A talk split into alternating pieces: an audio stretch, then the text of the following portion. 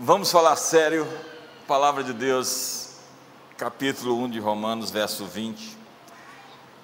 Porque os atributos invisíveis de Deus, assim o seu eterno poder, como também a sua própria divindade, claramente se reconhecem desde o princípio do mundo, sendo percebidos por meio das coisas que foram criadas.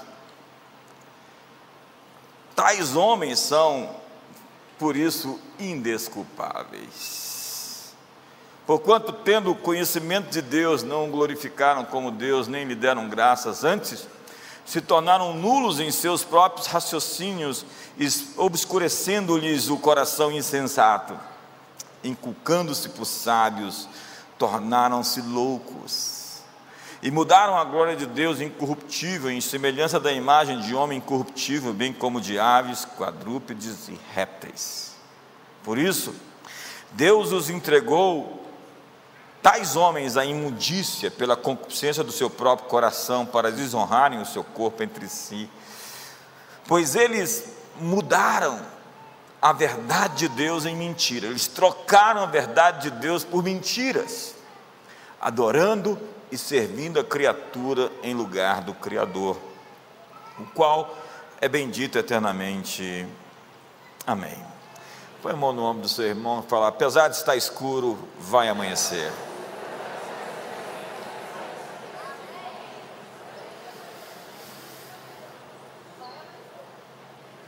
Então, não há nada novo debaixo do céu. Como eu disse, parece que a história está se repetindo. Nós vivemos em uma espiral heliocoloidal, como um caracol. O tempo não é cíclico, o tempo não é linear. Ele vai se reinventando de forma heliocoloidal, cíclica, mas não como um loop de tempo que se repete da mesma forma. E parece que nós estamos no mesmo ponto que estivemos outrora na história. Negociar a verdade não é nada novo, nada novo debaixo do céu. E veja então a classificação daqueles que diz a Bíblia, né, anestesiaram seus nervos existenciais, como as Escrituras usam a expressão de cauterizaram a consciência, colocaram sua consciência em ferro, em brasa. Você sabe, aquela pessoa que consegue fazer coisas muito erradas sem culpa, não tem nenhuma voz que lhes condena. O décimo assassinato não é tão difícil como o primeiro. A mentira se torna então parte da natureza das pessoas.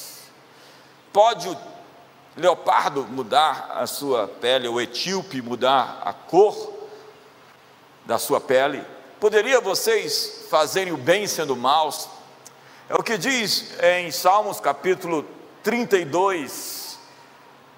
Bem-aventurado é o homem cujo espírito não há dolo. Você sabe quando passou a epiderme e passa a ser natureza, faz parte do caráter da pessoa, não há como distinguir o mentiroso da mentira, o pecador do pecado.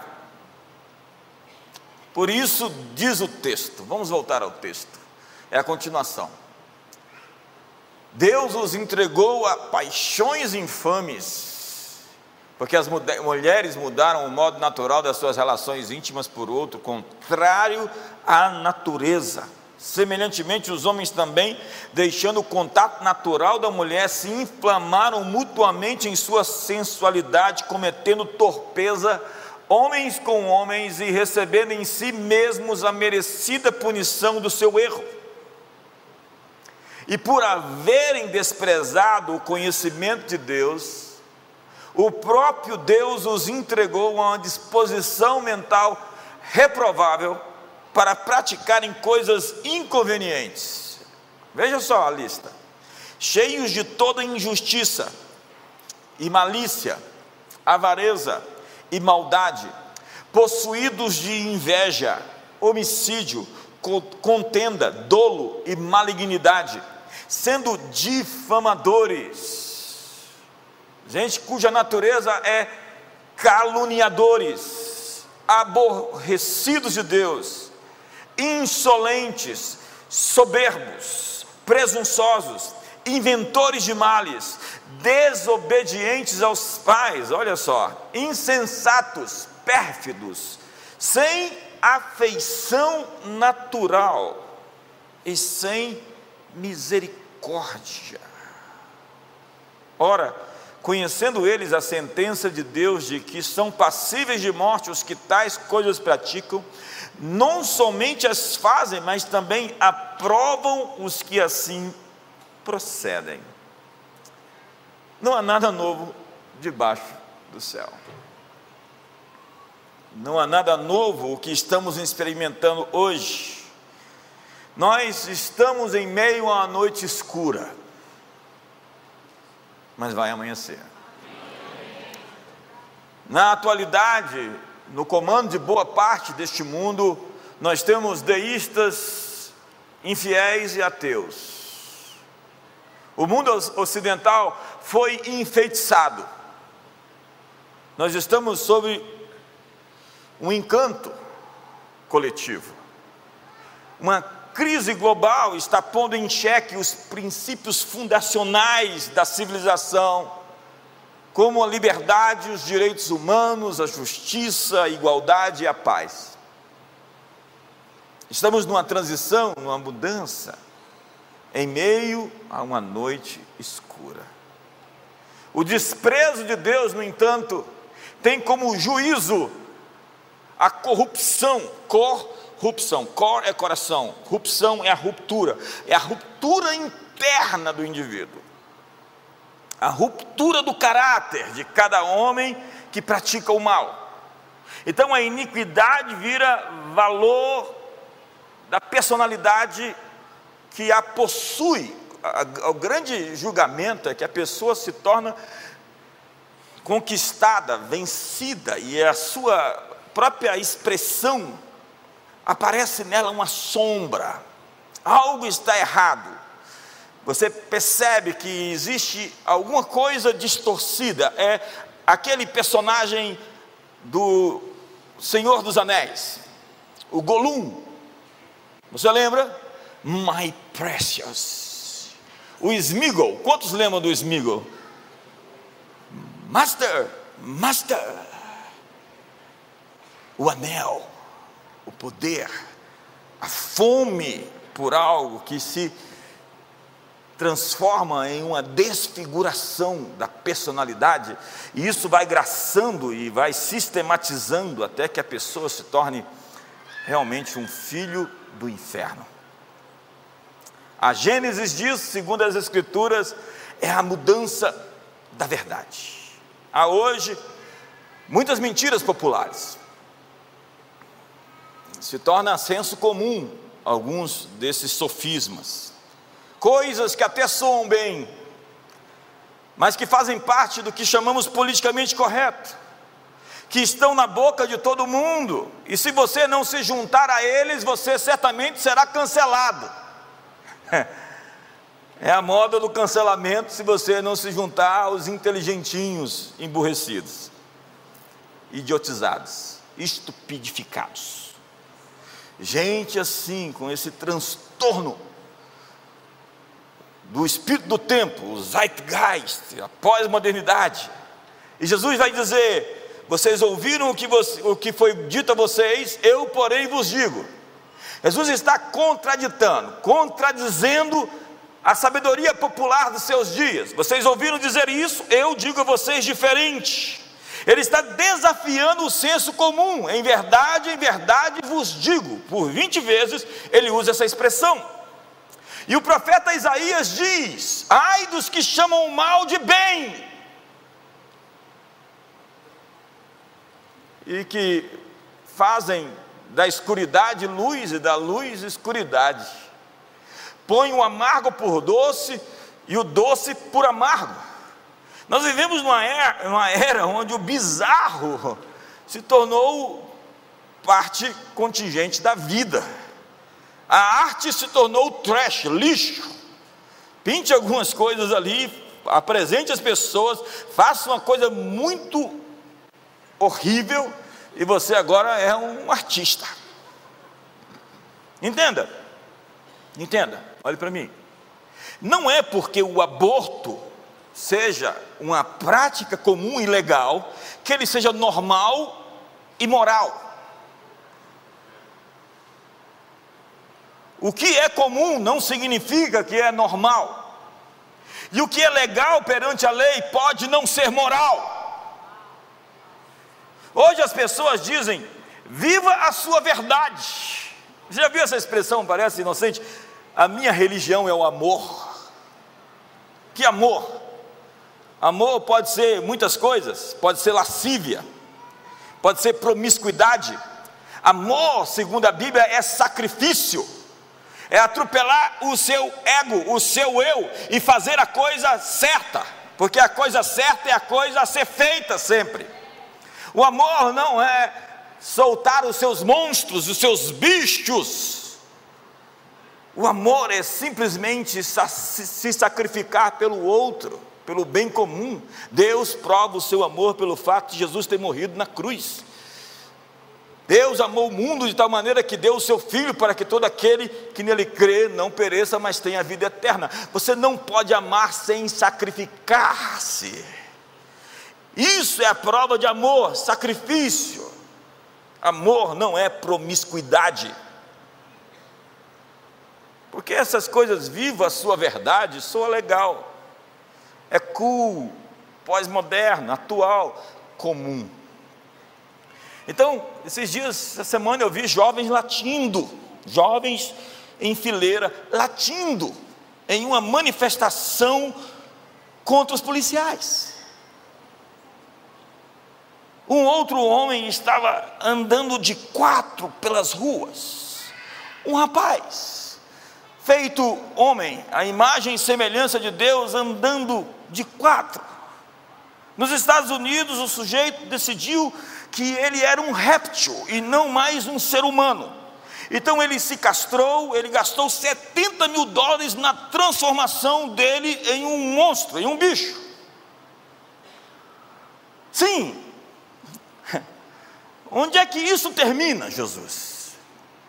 O pós-modernismo, as políticas identitárias, a revolução sexual, a teoria crítica da raça, ou o woke movimento, o despertar, o acordar, o politicamente correto e as políticas tribais estão subvertendo a sociedade, a humanidade.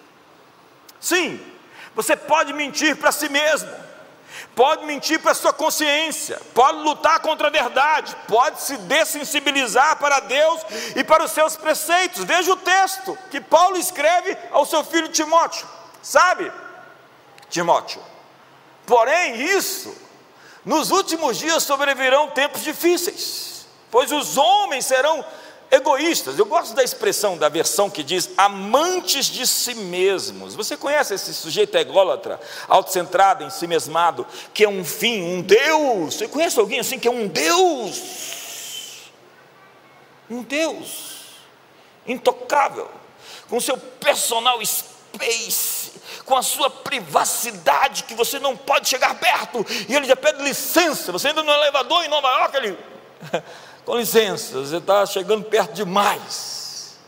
Como ser igreja, como discipular, como transformar a realidade das pessoas se elas são assim, cheias de crostas, de cascas, de. É o coisa, já viu o coisa? Do quarteto fantástico?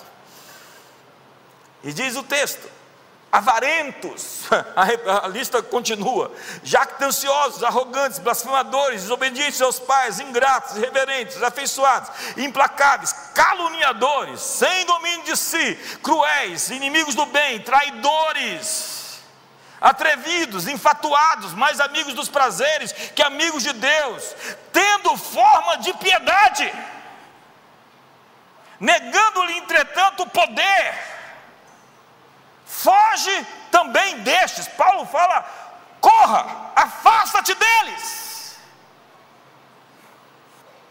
Mentir para si mesmo é crer em uma, em uma parte da verdade, ignorando a outra parte também verdadeira, porque uma meia mentira é uma mentira inteira. E o diabo disse a Jesus: Ei, sobe lá no pináculo, te atira, te atira daqui de baixo, porque está escrito no Salmo 91, está lá no texto, que aos seus anjos dará ordens ao teu respeito, para que te guardem, e te sustentarão nas suas mãos para não tropeçares em alguma pedra. Pouca gente percebeu que ele tirou uma parte do texto. É o que muitos pregadores estão fazendo hoje, tirando uma parte do texto. Porque o inimigo, por vezes, vem até você com um versículo da Bíblia. Tem muita gente perigosa com partes da Bíblia e não com a Bíblia inteira. Eu sou um sujeito tão apaixonado pelas Escrituras que eu acredito na, até na capa da Bíblia, porque o texto que está ali é tão sagrado, é tão puro, tão extraordinário que santificou até o invólucro. Até o que está por cima daquele texto se tornou sagrado por conter tamanha revelação e tamanha grandiosidade. Aquilo ali é radioativo.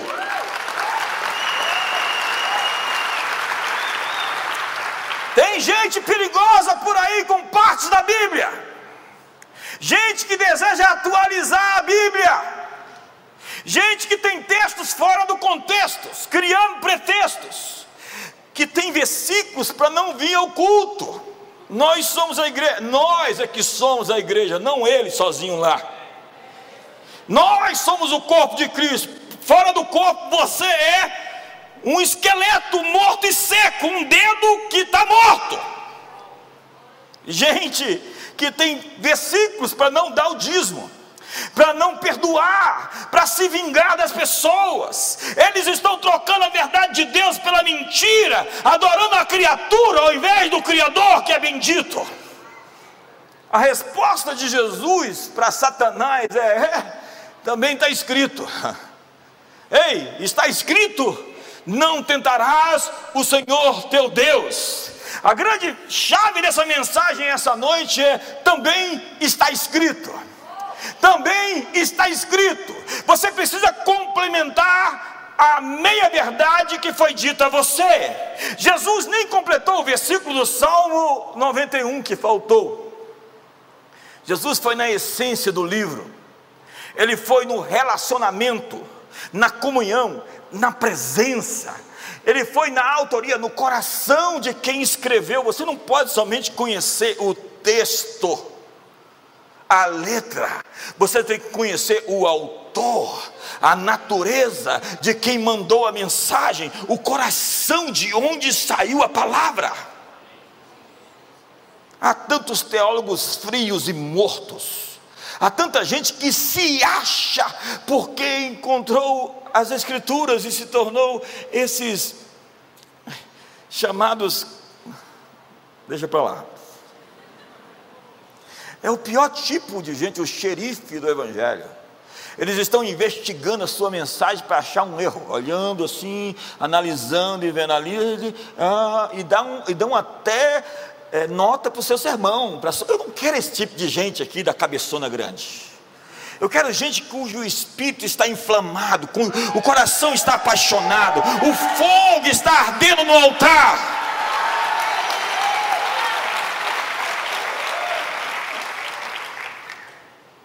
Resposta de Jesus é: também está escrito. Ele diz: ei, ei, ei, o que você disse é verdade, mas deixa eu completar o que você disse, ou o que você não disse.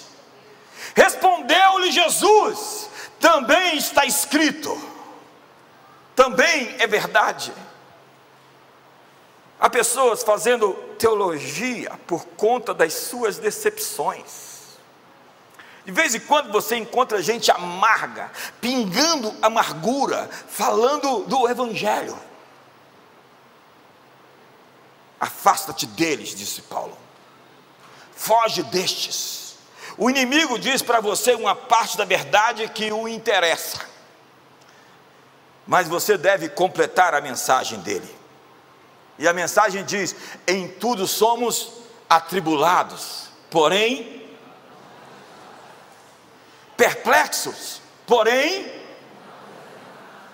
perseguidos, porém abatidos, porém Sempre em Deus existe um mais, um contudo, um todavia, um porém, no entanto, entretanto, porque sempre existe uma vírgula em Deus, sempre existe uma saída, sempre existe uma adversativa. Você pode estar vivendo uma realidade, mas Deus tem uma vírgula depois da adversidade, Deus tem uma vírgula depois da perda do prejuízo e da luta, Deus tem uma vírgula depois da depressão, Deus tem uma vírgula depois do seu problema. Ai, me ajuda aí, faz alguma coisa. Deus tem uma vírgula para o Brasil.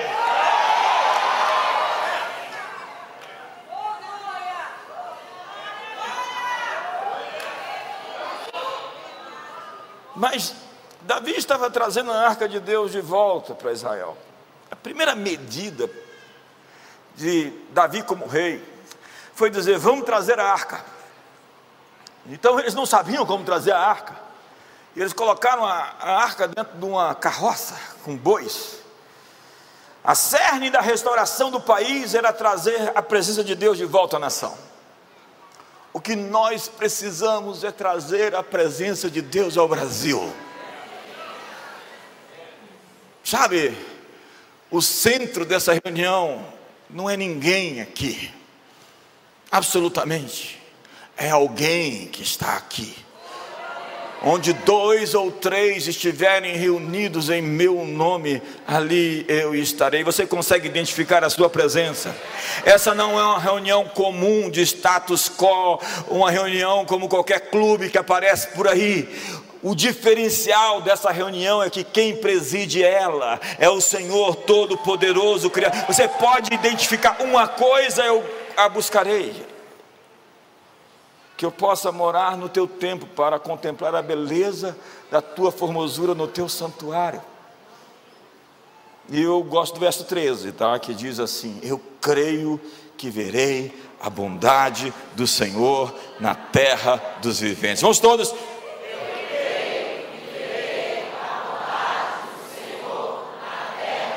Fale isso para você.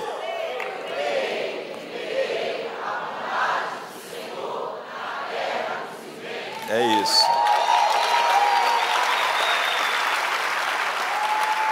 Você sabe, a arca tinha que ser trazida sobre os ombros dos levitas, dos sacerdotes.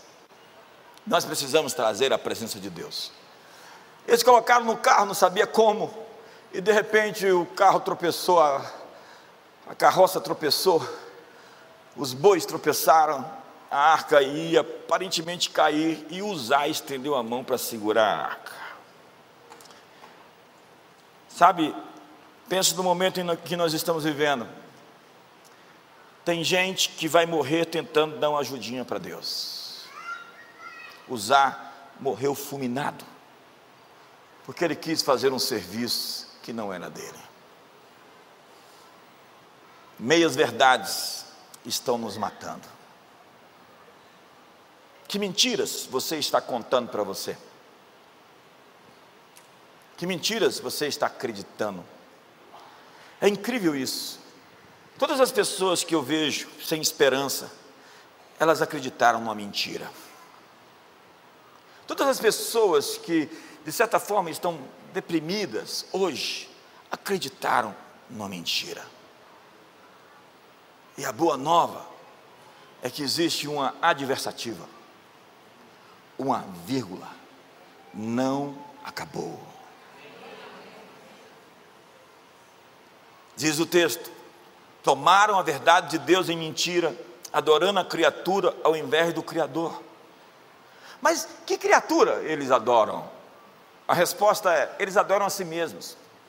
E as pessoas que adoram a si mesmas não são simplesmente as arrogantes e prepotentes, soberbas, jactanciosas, orgulhosas.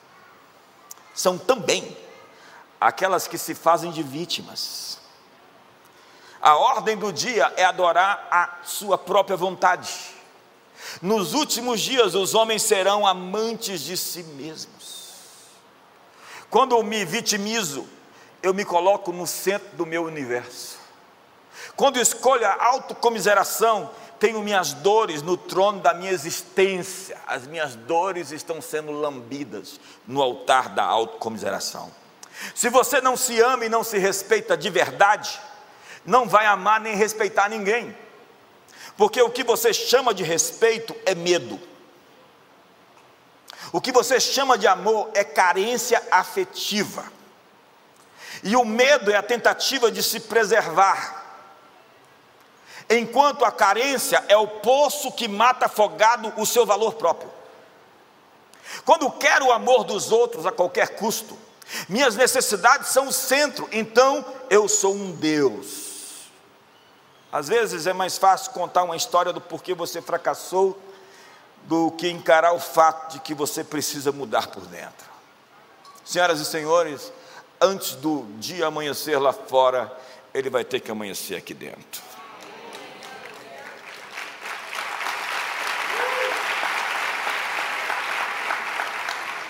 E a maior e mais importante coisa que está acontecendo nesse universo está acontecendo dentro de você. A coisa mais importante da sua vida está acontecendo dentro de você.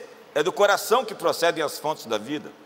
Jesus de Nazaré disse: Conhecereis a verdade, e a verdade vos libertará.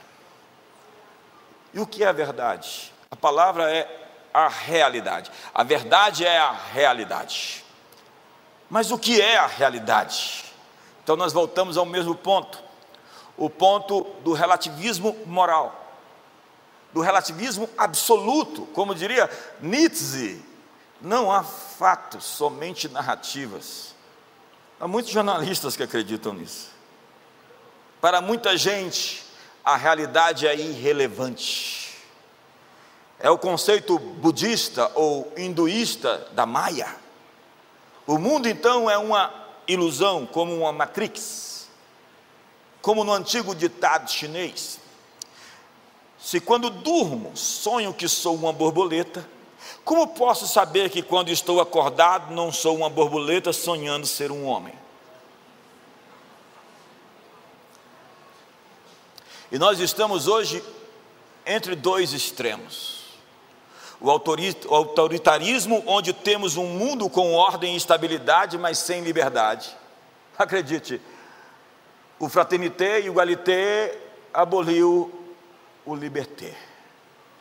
A Revolução Francesa é a causa de todos os nossos problemas hoje. E a anarquia é o segundo ponto, onde um mundo com liberdade não tem ordem nem estabilidade. Goethe disse: Ninguém está mais desesperadamente escravizado do que aquele que julga ser livre, sem o ser. Assim mesmo, eram os judeus do primeiro século. Veja o contexto de João 8,32: E conhecereis a verdade, e a verdade vos libertará. Mas o verso 33 diz: Responderam-lhe, os judeus dizem: somos descendentes de Abraão e jamais fomos escravos de alguém. Como dizes tu, sereis livres? Entenda, está acontecendo uma discussão ali. E a verdade é que eles estavam mentindo para si mesmos. E as suas mentiras se tornaram a sua realidade. Eles foram escravos, sim. Eles estavam dizendo: Nós nunca fomos escravos. Eles foram escravos por 400 anos dos egípcios. Eles foram escravos dos assírios. Eles foram escravos dos babilônios por 70 anos e também dos sírios, do, do, dos, do, da Média da Pérsia. E depois os gregos os conquistaram e agora estavam sob o jugo romano. E eles estavam dizendo para Jesus: Nós nunca fomos escravizados por ninguém. Mas o que acontece de verdade, senhoras e senhores, é que algumas pessoas aprenderam a amar as suas mentiras. E Jesus diz: vocês são filhos do diabo. Vocês dizem que são filhos de Deus, mas vocês têm por pai a Satanás. Olha o que diz João 3, 16. O que, é que diz?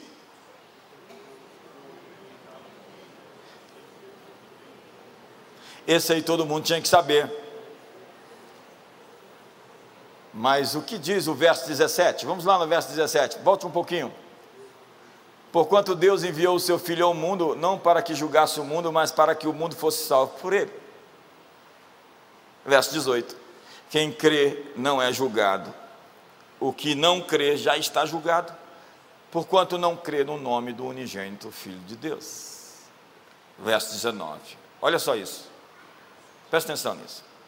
O julgamento é este: que a luz veio ao mundo e os homens amaram mais as trevas do que a luz, porque as suas obras eram más. Dá para entender por que, que nós estamos vivendo o que estamos vivendo?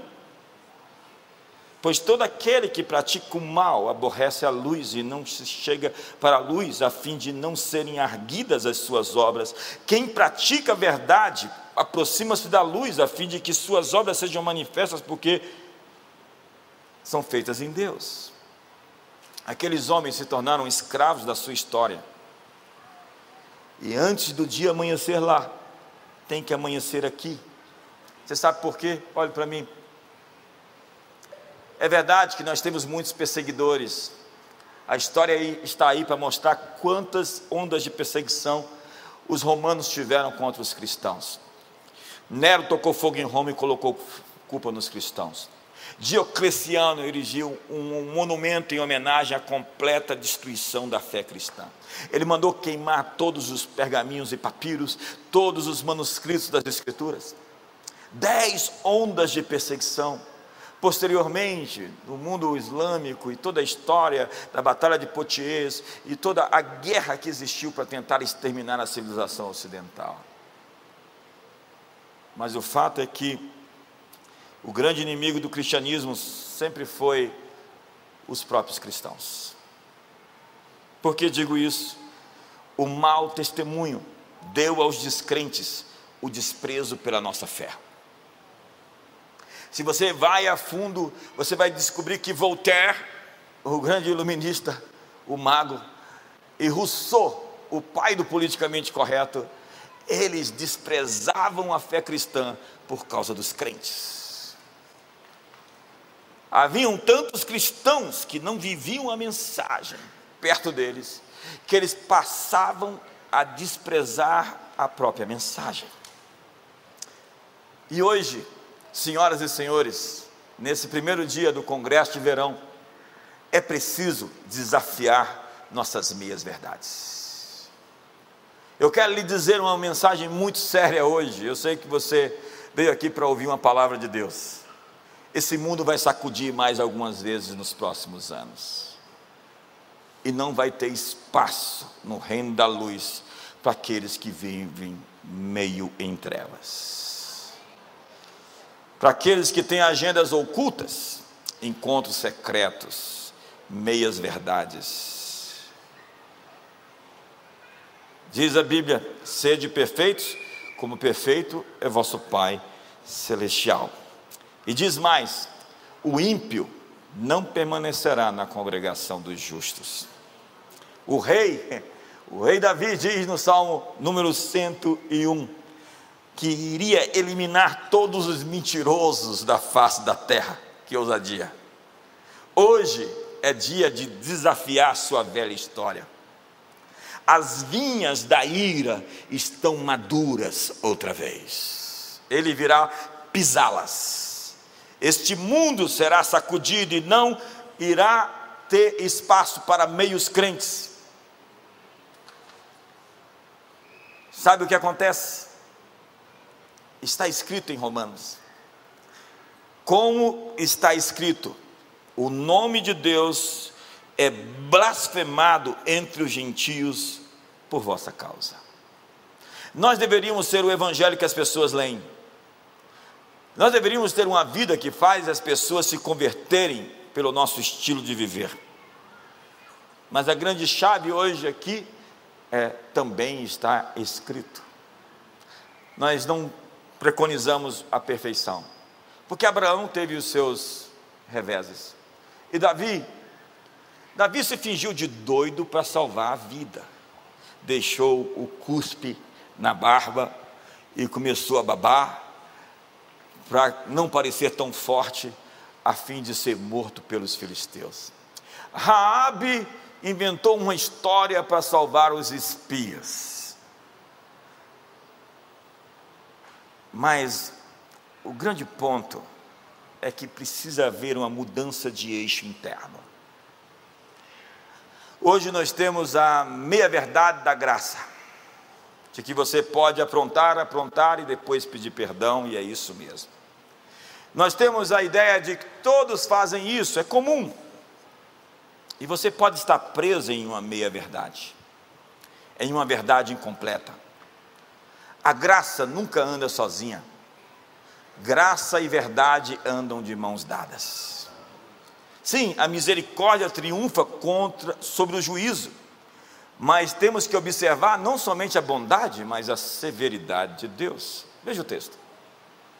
Considerai, pois, a bondade e a severidade de Deus para com os que caíram, severidade, mas para contigo a bondade de Deus, se nela permaneceres. De outra sorte, também serás cortado. Eu quero dizer ao meu staff hoje: se você decidir continuar nos seus erros, por favor, não fique no meu barco. Eu não preciso de um Jonas para atrapalhar toda a nossa jornada. Nós queremos os certos, os que estão a fim de afinar e de alinhar com Deus as suas frequências. Não é a verdade que você cita que muda a sua vida, é a verdade que você pratica. Você tem que fazer o que você sabe que é certo. Somente a verdade pode nos libertar, nós não podemos ter medo da verdade, porque o grande vírus da vida é a mentira. Então, diz o texto, e com isso termino. Vocês querem ir embora, eu sei. Não mintam para mim hoje. Responderam-lhe: Somos descendentes de Abraão e jamais fomos escravos de alguém. Como acreditar numa mentira dessa? Eu vejo as mentiras hoje na televisão, não dá nem para citar tantas mentiras. É, eu, eu, vou escrever um livro só de notícia de falsa. É incrível. Como dizes tu, sereis livres. Replicou-lhe Jesus: Em verdade, em verdade vos digo: todo que comete pecado é escravo do pecado. O escravo não fica sempre na casa. Você vai ver, é, é assim, é, não tem como mudar isso. A pessoa começa no erro, no erro, no erro, daqui a pouco ela arruma um motivo para ir embora. O filho, sim, para sempre. E esse é o texto. Se, pois, o filho vos libertar, verdadeiramente sereis livres. Sabe, devia ter um teclado ali no fundo para dar um, um clima. Mas como você é visitante aqui, eu vou te perdoar. Você é casado, moço? Desse jeito tá difícil para você, hein?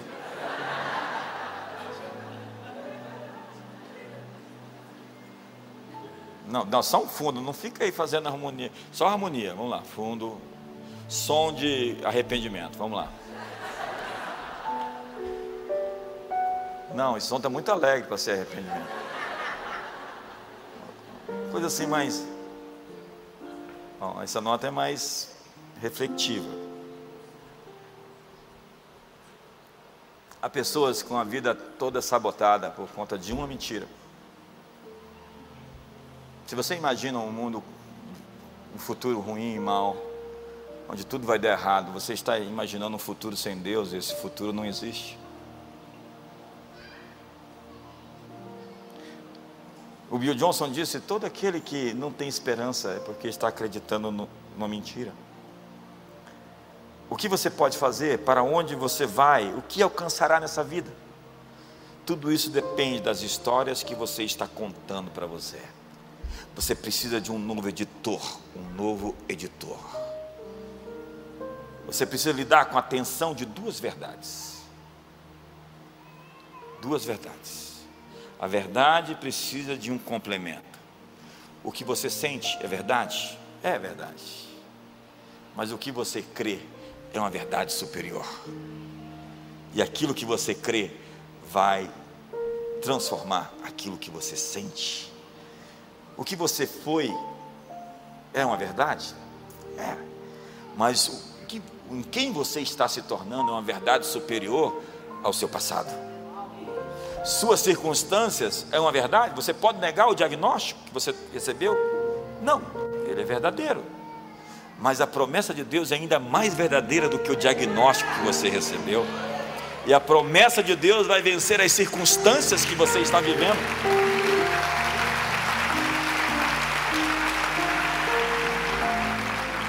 O que você vê é verdade, mas a visão de Deus para a sua vida é uma verdade superior que vai suplantar a realidade que você vive. Deus escreveu uma história a partir da história que você está vivendo. E Ele está dizendo a você: se o Filho vos libertar, você será de fato livre. Não dá para ser morno tem que ser bastante comprometido. Essa não é uma hora para você titubear. Nós estamos outra vez no Carmelo. E Elias está dizendo: se Baal é Deus, servia Baal. Mas se o Senhor é Deus, se apega com Ele, de verdade, porque só os que segurarem de fato nele vão conseguir ficar até o fim. Fique de pé hoje comigo.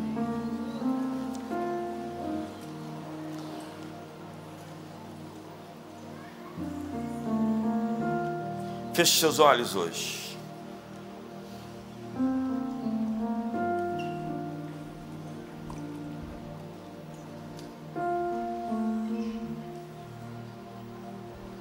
Feche seus olhos.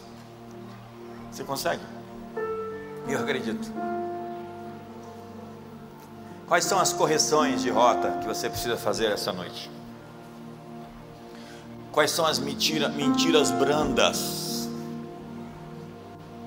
Não pode nem falar mais mentira branca, né? E quando você fala assim, deu branco porque esqueceu alguma coisa, deve ser racismo também. Que mundo ridículo. Quais são as correções do coração. Quais são as coisas que você tem que abdicar? Feche seus olhos, você consegue.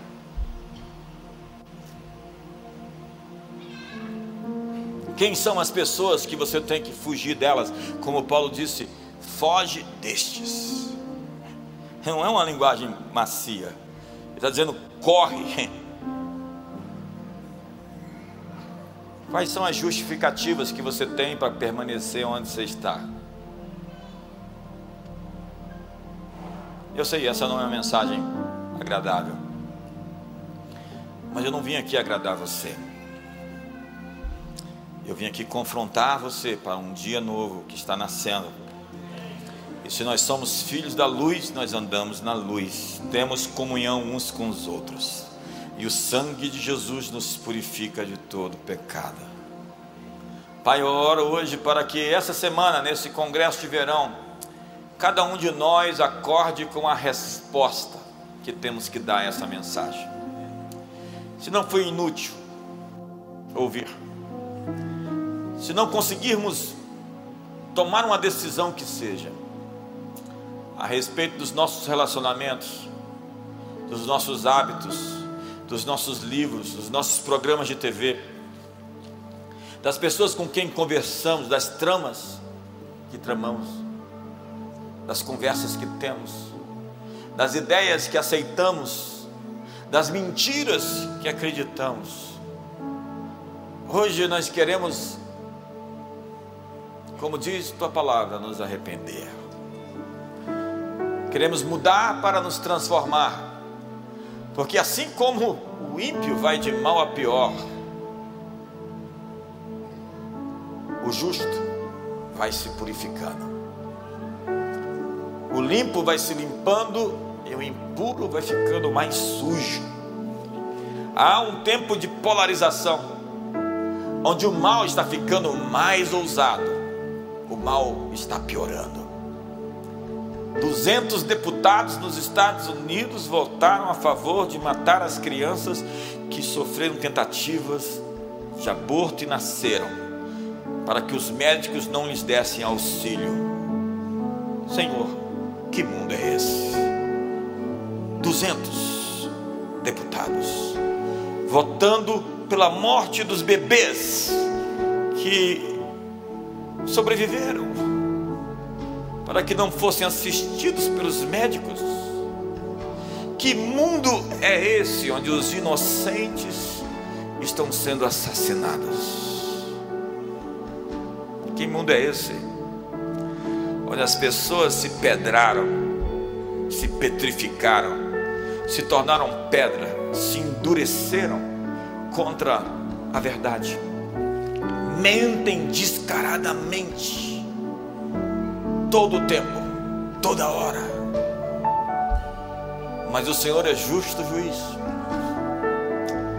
o Senhor é verdadeiro, e a verdade vai prevalecer contra a mentira, e ela vai nos libertar como pessoas, e vai nos libertar como povo. Que venha, Senhor, e se descubra o céu, como um pergaminho que rola e abre para que a realidade apareça, como uma cortina que se move, fazendo o sol nascer, o sol brilhar.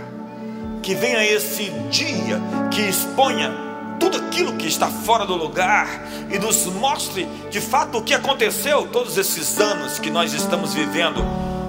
Esses anos tão obscuros, esses anos que tem tantas perguntas, indagações sem respostas. Somos filhos da luz e queremos que o dia venha nos mostrar a verdade dos fatos. Que a realidade de Deus se sobreponha à realidade dos homens porque naqueles dias os homens clamarão: montes se joguem sobre nós, porque não conseguimos olhar para a face do Cordeiro.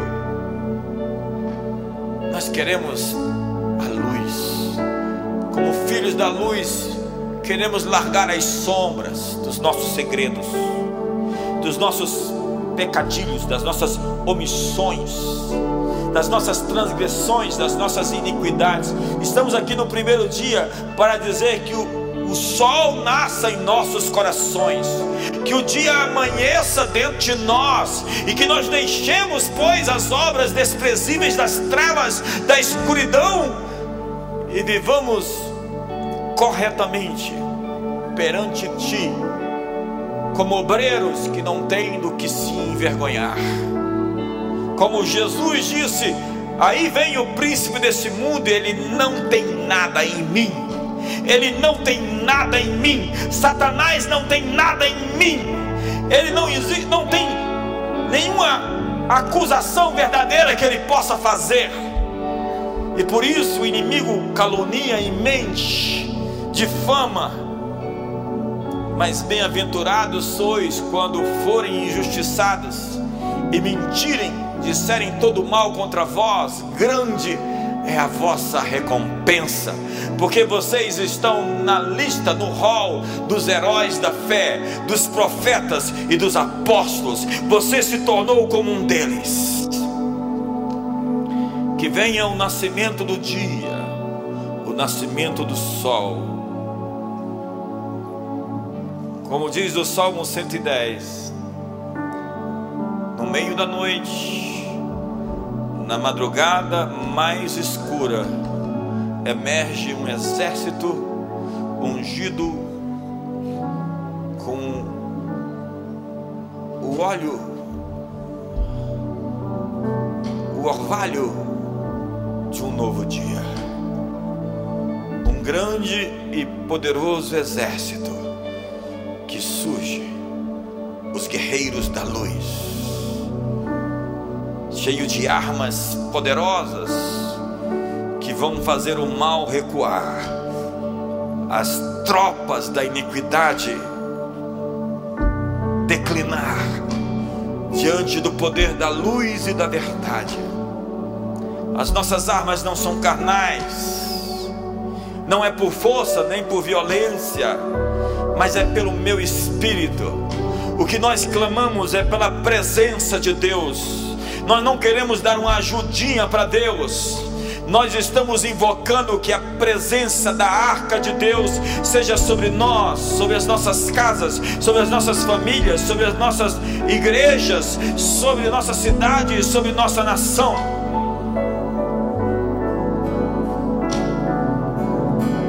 Levante as suas mãos por um instante. Do que você tem que se arrepender essa noite? O que você tem que mudar? Qual a chave que você tem que virar? Quais as promessas que você não pode mais fazer? Quais as mentiras que você não pode mais contar?